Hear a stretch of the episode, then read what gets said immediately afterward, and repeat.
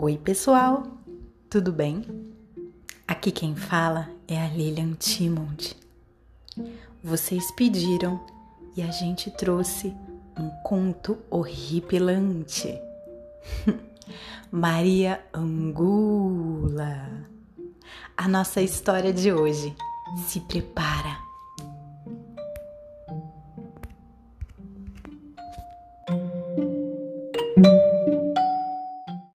Maria Angula. Maria Angula era uma menina alegre e viva, filha de um fazendeiro em Canhambé. Era louca por uma fofoca e vivia fazendo intrigas com os amigos para jogá-los uns contra os outros. Por isso tinha fama de leve traço, linguaruda, e era chamada de moleca fofoqueira. Assim viveu Maria Angula até os 16 anos, decidida a armar confusões entre os vizinhos, sem ter tempo para aprender a cuidar e a preparar pratos saborosos. Quando Maria Angula se casou, começaram os seus problemas. No primeiro dia, o marido pediu-lhe que fizesse uma sopa de pão com miúdos, mas ela não tinha a menor ideia de como prepará-la. Maria, minha amor, minha amada esposa, Estou cheio de vontade de comer uma sopa de pão com miúdos. Pode fazer esse agrado para mim, por favor? Antes de eu voltar do trabalho? Claro, meu querido. Queimando as mãos com uma mecha embebida em gordura, acendeu o carvão e levou ao fogo um caldeirão com água, sal e coloral. Mas não conseguiu sair disso. Não fazia ideia de como continuar. Maria lembrou-se, então, que na casa vizinha morava a dona Mercedes, cozinheira de mão cheia, e sem pensar duas vezes, correu até lá. Minha cara vizinha, por acaso a senhora sabe fazer sopa de pão com miúdos? Claro, dona Maria. É assim. Primeiro coloca-se o pão no molho em uma xícara de leite. Depois despeja-se este pão no caldo. E antes que ferva, acrescente os miúdos. Só isso? Só isso, vizinha. Ah, mas isso eu já sabia, disse Maria Angula, e voou para a sua cozinha a fim de não esquecer a receita. Quando o marido chegou em casa, comeu e repetiu. Hum, Maria, que sopa deliciosa! Tu és muito buena na cozinha. No dia seguinte, como o marido lhe pediu que fizesse um ensopado de batatas com toicinhos, a história se repetiu. Dona Mercedes, a senhora sabe como se faz um ensopado de batatas com toicinho?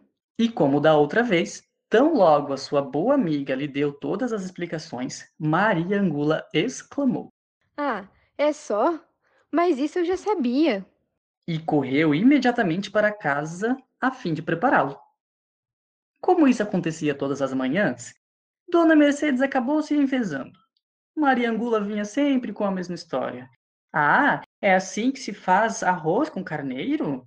Mas isso eu já sabia. Ah, é assim que se prepara a dobradinha?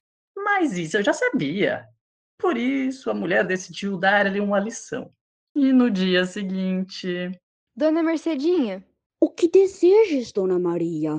Nada, querida. Só que meu marido quer comer no jantar um caldo de tripas e bucho e eu. Ah, mas isso é fácil demais. Disse Dona Mercedes. E antes que Maria Angula interrompesse, continuou. Veja, vá ao cemitério levando um facão bem afiado. Depois espere o último defunto do dia. E sem que ninguém veja, retire as tripas e o estômago dele. Ao chegar em casa, lave-os muito bem e cozinhe com água, sal e cebola. Depois ferva uns 10 minutos. Acrescente alguns grãos de amendoim está pronto. É o prato mais saboroso que existe. Ah, disse como sempre Maria Angula. É só? Mas isso eu já sabia. E num piscar de olhos, estava ela no cemitério esperando pela chegada do defunto mais fresquinho. Teve ímpetos de fugir, mas o próprio medo a deteve ali. Voltou para casa e, logo que conseguiu recuperar a calma, preparou a janta macabra que, sem saber, o marido comeu lambendo-se os beiços. Nessa mesma noite, enquanto Maria Angula e o marido dormiam, escutaram-se uns gemidos nas redondezas.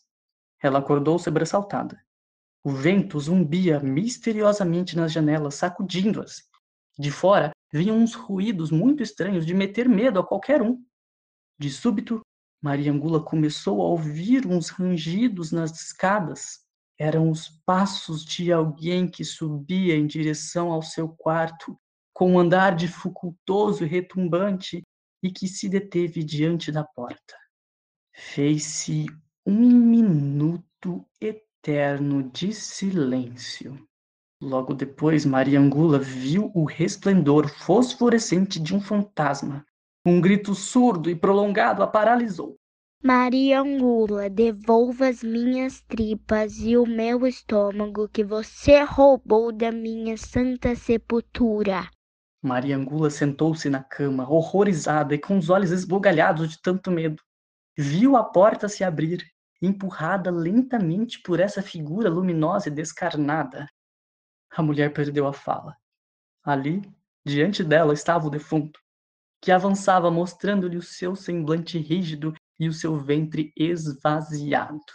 Maria Angula, devolva as minhas tripas e o meu estômago que você roubou da minha santa sepultura.